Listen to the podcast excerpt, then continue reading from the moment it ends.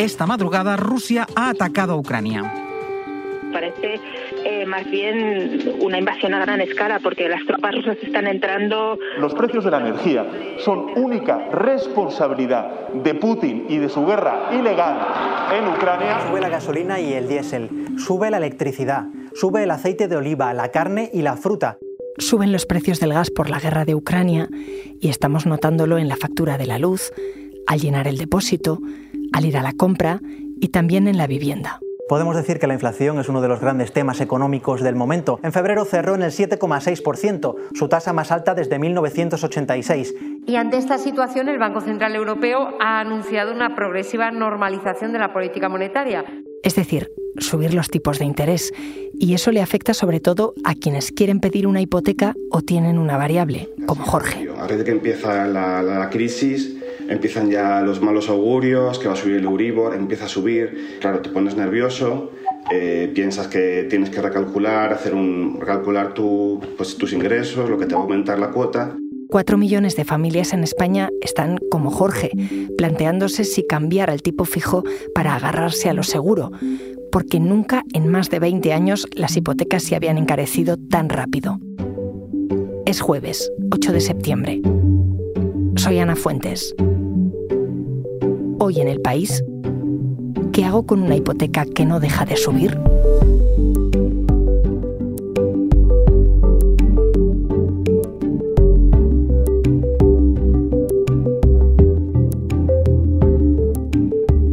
Sandra López es mi compañera del país, una de las que se han especializado en el sector inmobiliario. ¿Qué tal, Sandra? Hola, Ana, ¿qué tal? Hoy acabamos de escuchar a Jorge, que tiene 31 años y que firmó hace un año una hipoteca en Madrid a tipo variable. Está dudando, no sabe si cambiarse a tipo fijo, pero antes de que me expliques si esta duda de Jorge es razonable, cuéntame qué diferencia hay entre una hipoteca fija y una variable. Pues eh, hay mucha, mucha diferencia, Ana, porque básicamente eh, la hipoteca fija vamos a pagar lo mismo durante toda la vida del préstamo. Es decir, si Jorge en este caso se ha hipotecado por 25 años, va a pagar la misma cuota mensual durante los 25 años de vida del préstamo. En cambio, si su hipoteca es eh, a tipo variable, cada mes va a pagar una cuantía distinta. Lo estamos viendo ahora estos meses con el alza del Euribor. La gente que revisa eh, su hipoteca está pagando más y va a seguir pagando más, porque la previsión es que siga subiendo. Me estás hablando del Euribor, pero te voy a pedir que me expliques lo básico. ¿Qué es? El Euribor es el precio al que los bancos en Europa están dispuestos a prestarse dinero entre sí, el, precio al que se prestan dinero entre sí. Y ese precio es el que nos aplican a nosotros en nuestra hipoteca, que revisamos cada seis meses o bien cada año. Cuando nos toque revisar, en este caso si nos toca revisar en septiembre, nuestro banco va a utilizar el Euribor de agosto. Y ese es el precio, el tipo de interés al que se han prestado los bancos dinero entre ellos. Y fíjate, Ana, el Euribor llevaba seis años, eh, nada menos, en negativo. Eso ha sido un gran alivio para los hipotecados, que han visto cómo sus cuotas mensuales, lo que pagaban, la letra, la letra de toda la vida, la letra que pagas al banco cada mes, eh, estaba en mínimos históricos. ¿Qué ha pasado? En enero eh, las hipotecas comenzaron a subir y en agosto se han colocado en el 1,2%, que es el alza más alta de los últimos 10 años. Nos decantamos pues por la compra pues porque íbamos a entrevistas y había otros candidatos y cogían otra gente.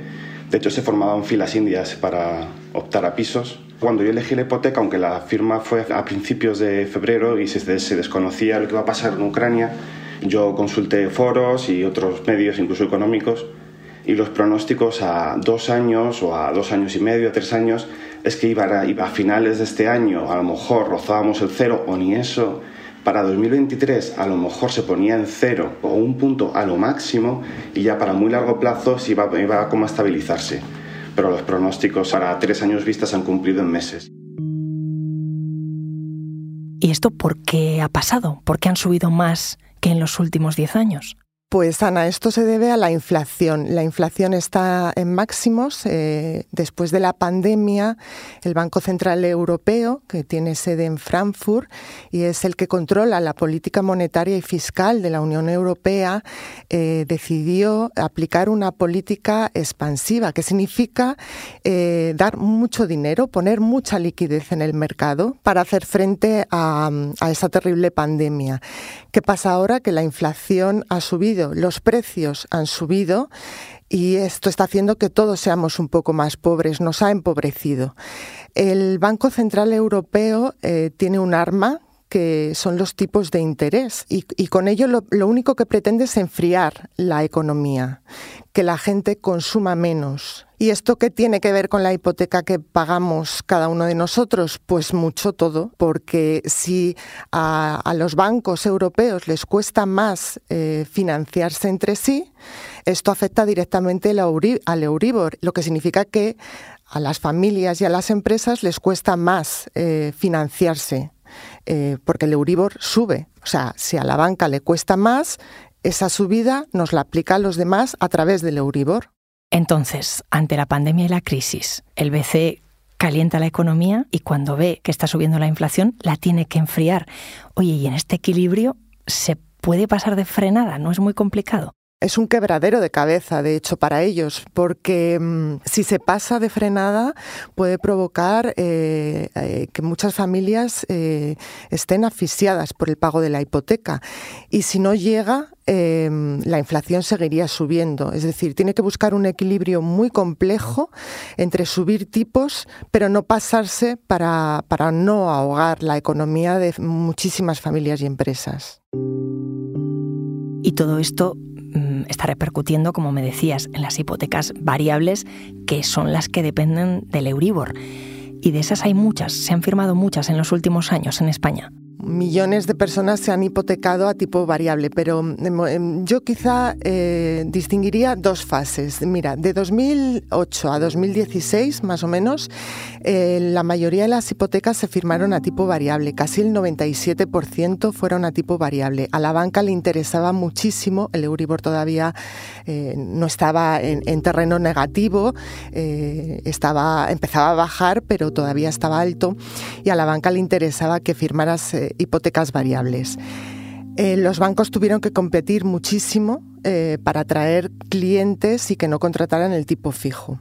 ¿Y cuándo cambió eso? Pues no hace tanto, en 2016, em, muchísima gente empieza a contratar la hipoteca fija la banca trata de fomentar que la gente contrate la hipoteca fija y llega, fíjate, esto es eh, increíble, llega a ofrecer em, hipotecas fijas al 1%. Esto es baratísimo, es bajísimo.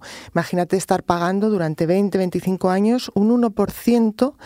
Eh, durante toda la vida del préstamo, sin sustos, sin temor a que eso cambie. Y pase lo que pase en la economía, siempre pagas igual, ¿no? Pase lo que pase, si tú pagas 450 euros al mes hoy, dentro de 25 años acabarás la hipoteca pagando 425 euros al mes, aunque se caiga el mundo. Imagínate el chollo que supone eso, eh, pagar un 1%. ¿Cuál es el problema? Que a día de hoy eh, la banca ha estado rápida y eh, muchos, eh, muchos bancos han quitado de su, de su oferta las hipotecas fijas y otros las han subido ya al 3%.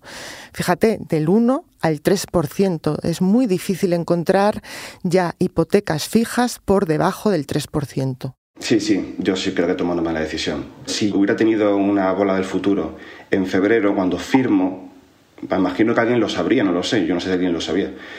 Ahí sí hubiera sido interesante cogerla tipo fijo, porque en ese momento las tipo fijo eran muy interesantes, para como ahora se ha puesto el Euribor. A día de hoy el banco ya sabe lo que hay detrás y ahora ya yo he consultado y los tipos fijos están ofertando ya rondan el 2 y pico por ciento a lo mejor alguien es capaz de negociar condiciones muy buenas y aún consigue algo por debajo del 2, entonces sí optaría por eso, pero... Sandra, para verlo más claro, si alguien tiene una hipoteca de 150.000 euros a 25 años, em, con un interés de Euribor más 1%, em, Si ahora le toca revisar ese, ese préstamo, ¿cuánto va a pagar de más al mes? Eh, si le toca revisar el préstamo en septiembre, el, el, banco va a coger el Euribor de agosto. El Euribor de agosto es 1,2. Entonces, eh, ¿qué va a suponer? Cuotas de 121 euros más al mes. Al año van a ser 1.457 euros más. Y te cuento porque la previsión es que el Euribor no se quede en ese 1,2%, sino que siga subiendo. Los, eh, algunos expertos hablan de eh, cerrar el año en el 2%. Ese 2% más el 1% que le aplica el banco ya es un 3% de interés. es muchísimo dinero para una economía familiar. Claro, yo en principio yo cuento que tengo un margen de maniobra, yo me he puesto en el peor escenario, en el, eh, pues yo he dicho, pues imagínate que con mi diferencial me voy al 3,5%. Es decir, eso es una barbaridad, diría que el Euribor se pone al 2,5%, valores muy altos que podría ocurrir. Y entonces he hecho cálculos, hay una aplicación de Banco de España que te lo hace básicamente poner lo que debes, los años, el, el diferencial, y bueno, y te sale una cifra y tú ves tus ingresos mensuales fijos y un poco pues ahí dices, bueno, aguanto el tipo, voy a estabilizarme. A lo mejor está, claro, son una subida de unos 150, 200 euros, en el peor escenario pues hasta 250 mensuales. Si finalmente Jorge acaba por cambiar, mm, eso es fácil, es fácil hacer esa gestión. Bueno, es posible, que ya, ya es un paso. Em, quien, quien, esté pensando en hacerlo tiene varias, varias, varios caminos. Uno es llamar a la puerta de tu banco y decir, eh, quiero cambiarme a, un tipo fijo y negociar con el banco. La otra opción es hacerlo en otro banco distinto, es llevarse la hipoteca a otro eh, banco distinto. Y la tercera es cancelar una hipoteca y abrir otra hipoteca, cancelar la variable y abrir la fija. ¿Es fácil hacerlo? Eh, la ley de crédito inmobiliario de 2019 permite esta opción. Eh, pero no obliga al banco a hacerlo. El banco te puede poner muchísimas pegas, depende de si tienes, eh, ganas mucho o poco dinero, de las propiedades que tengas, de tu perfil financiero. Sí, sí, yo sí creo que tomó una mala decisión.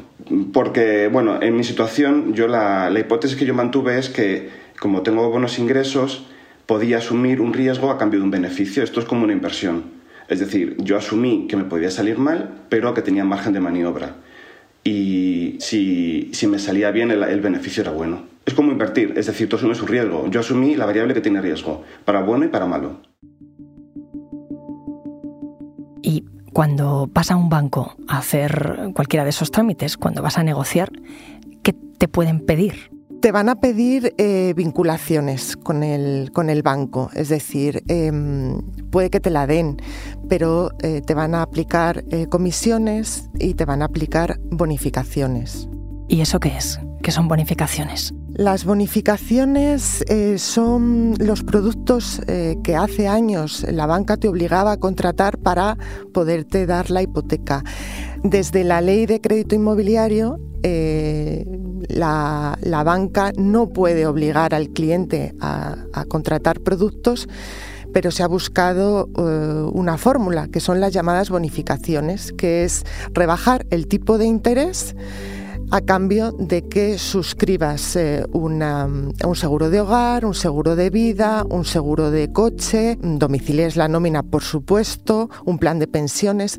Todos los productos que vayas contratando rebajan el tipo de interés. Eh, esto de las bonificaciones, pues el banco te, casi te obliga a cogerlo por interés, porque si no los tipos de interés no, son nada eh, rentables. Yo tengo el seguro de vida y el seguro de hogar, tengo las nóminas, tengo todo vinculado con ellos. El problema es que hay que hacer muchos, muchos números, Ana, porque no siempre eh, lo que consigue rebajando el tipo de interés es más barato que contratar la hipoteca sin ninguna bonificación. O sea que si tú contratas un seguro de vida o de hogar por fuera, igual te sale más barato que el que te está ofreciendo el banco. Efectivamente, porque el banco te puede obligar a pagar ese seguro de vida o ese seguro de coche durante 30 años al precio que ellos decidan. Y desde luego lo puedes encontrar más barato fuera, fuera de la entidad, seguro. La gente tiene que tener en cuenta que la hipoteca no suponga más del 35% de su salario con esto quiero decir que, aunque hoy en día eh, no lo suponga, tiene que hacer un cálculo, tiene que hacer ese esfuerzo de ver si de aquí a dos años el Euribor sube al 2, al 3%, ¿voy a poder pagarlo? Eh, el coste, la letra mensual va a superar el 35% de mis ingresos. Si lo supera, eh, tenemos un problema. Eh, con esto no quiero asustar. todos los expertos dicen que el Euribor no va a llegar al 5% de la anterior crisis inmobiliaria, pero hay que tenerlo en cuenta. Entonces, el 35% de los ingresos es lo que debe suponer nuestra hipoteca. Eso es lo que nos dice el Banco de España y todos los reguladores internacionales. Además, ten en cuenta que la hipoteca es lo último que se deja de pagar en España. La gente se quitará de cualquier otra cosa, no sé, productos frescos, ropa, antes que dejar de pagar la hipoteca. Y, yo, en principio, con mis cuentas e incluso con los incrementos que yo he visto en el Uribor, es decir, en situaciones, me sigo manteniendo, aunque rozándolo ya entonces, eh, pues... Como sabía que íbamos a hablar, me metí en un simulador de hipotecas de un banco em, y hubo cosas que no me quedaron claras, así que voy a aprovechar y te pregunto. Em, lo primero me preguntaban si me iba a comprar una segunda residencia o una vivienda habitual. ¿Esto por qué? Esto es importante porque si es una vivienda habitual te van a dar eh, hasta el 80% del valor de tasación de la vivienda. En cambio, si es una segunda residencia no te van a dar eh, más del 75%, entre el 50 y el 75%.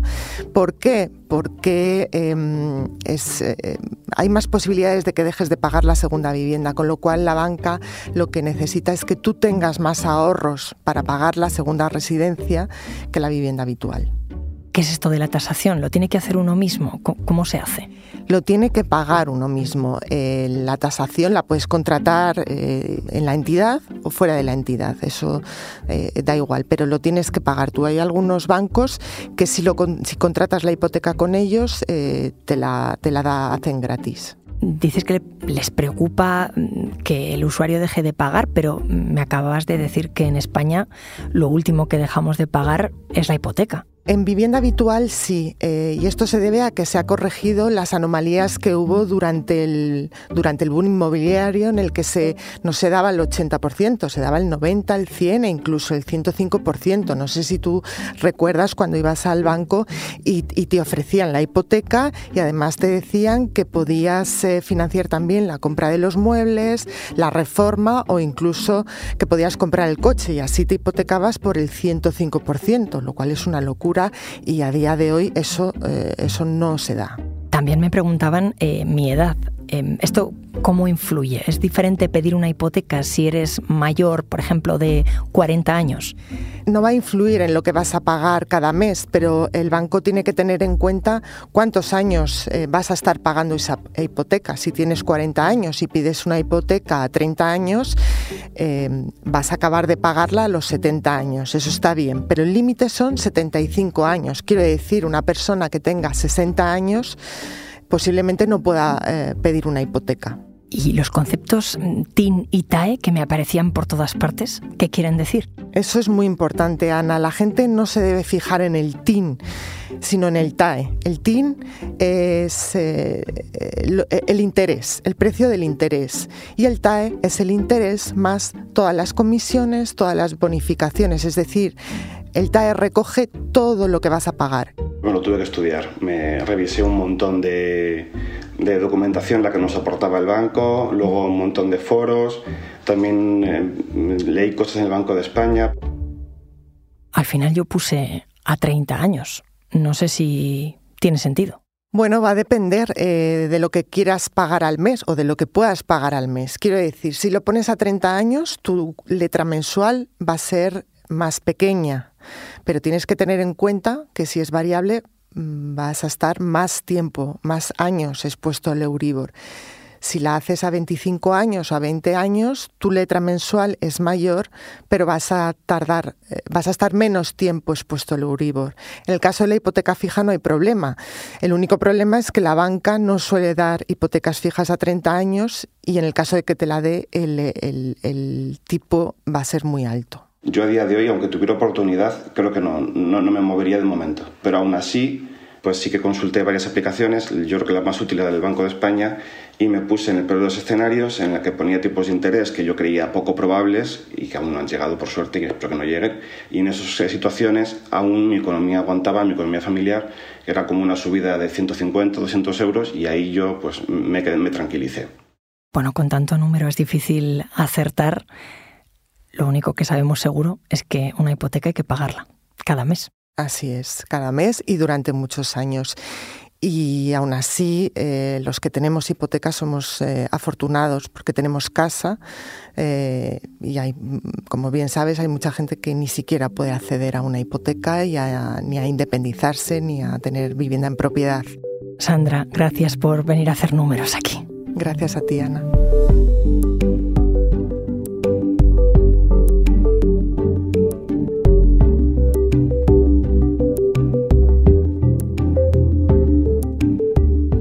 Este episodio lo han realizado Marta Curiel y José Juan Morales. La edición es de Ana Rivera. El diseño de sonido de Nicolás Chabertidis y la dirección de Silvia Cruz La Peña. Yo soy Ana Fuentes y esto ha sido Hoy en el País. De lunes a viernes volvemos con más historias. Gracias por escuchar.